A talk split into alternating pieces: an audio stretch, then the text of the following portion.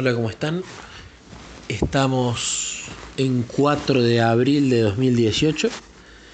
Eh, quiero contar un testimonio que me pasó hace dos días. Bueno, resulta que yo tengo muchos testimonios, lo cual me pone contento, los anoto. Me gusta anotarlos para recordarlos para cuando lo releo ponerme contento de lo de lo mimado que, que uno es por Jesús. Y además me pongo contento porque hay ciertos detalles que uno se olvida. Incluso hay testimonios que ni tenía registrado en mi mente que existían. Entonces anotarles me ha servido siempre mucho. ¿y qué pasa? yo de repente mando todos los días mando un testimonio al grupo de Momentos de Soles de Córdoba. Los testimonios nuevos los mando a, a otro grupo de WhatsApp que tengo. Empecé a mandarles al grupo de WhatsApp de mi familia en orden mis testimonios también. Y también decidí hacerlo con mi grupo de amigos. Entonces, si bien es algo simple, eh, me pone contento saber que de cierta manera es como que uno va tratando de sembrar semillas en otros y lo veo útil. Pero últimamente estuve pensando si no, de repente no puedo ser un poco pesado todos los días mandando un testimonio en tantos grupos, encima en grupos de gente donde quizás ni les interesa escucharlos. Y más que comentárselo a Jesús, era algo que tenía en mis pensamientos. Y bueno, era un sentimiento que iba teniendo. Hará falta todos los días. No, no los podré registrar para mí y mandar quizás los más jugosos en mi criterio. Pero no, no cambié el comportamiento porque siempre así viene siendo.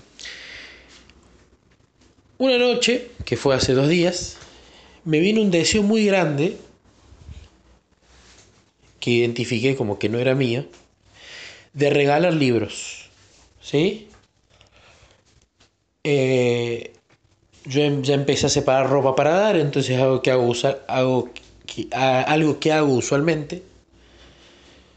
Eh, y ahora ya regalamos juguetes de mi hijo y ahora quería dar libros. Libros que, por ejemplo, eh, ya haya leído, ya haya sacado el mensaje y los puedo regalar para, para que otro pueda obtener el mensaje también. Entonces me asesoré con, con Nico Verdicchio de la librería, de publicaciones ahí de, de la iglesia me dijo que se los podía llevar. Entonces empecé, que este bueno, este ya está, este ya lo leí, este también, no, pero este se queda porque es de cabecera, este no, etc. Y me doy cuenta que estoy por dar casi todos los libros que leí, algunos me quedo, pero otros los voy a, a dar. Y entre esos estaba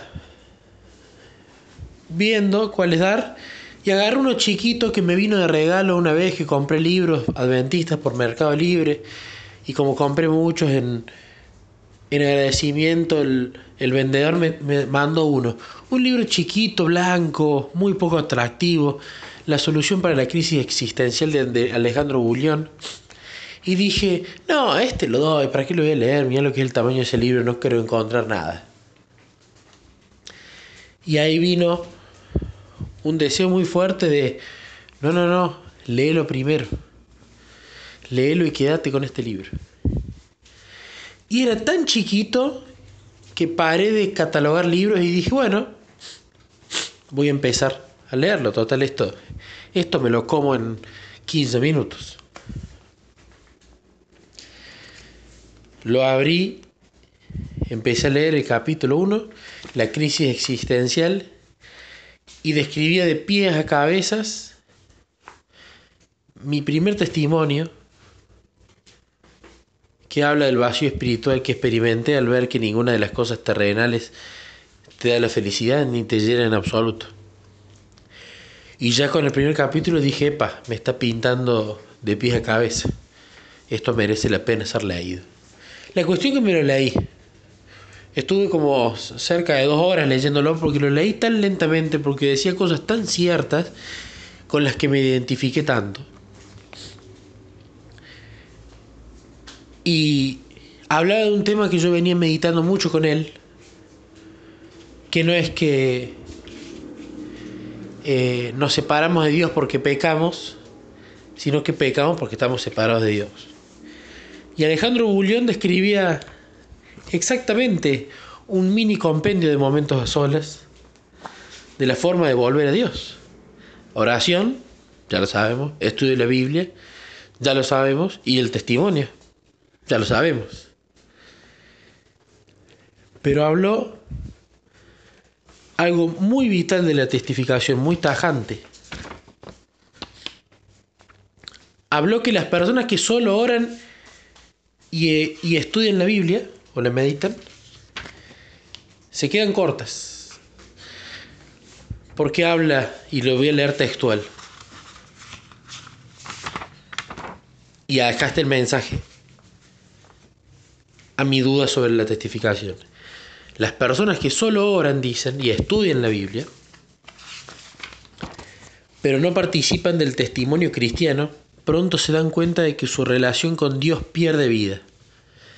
El testimonio da sentido a la relación y al hablarles a otros del amor de Jesús, la persona afirma en el corazón su amor por Cristo. Y ahí vi que me estaba diciendo, no se te ocurre dejar de testificar y mandar testimonios. Y dijo dos cosas ciertas. Yo siempre que tengo un testimonio o que hago una meditación de la Biblia, que es testimonial luego, no se me va la ansiedad y el, y, el, nerviosismo o, la exaltación, mejor dicho, si no grabo el testimonio en un audio y lo mando a la gente.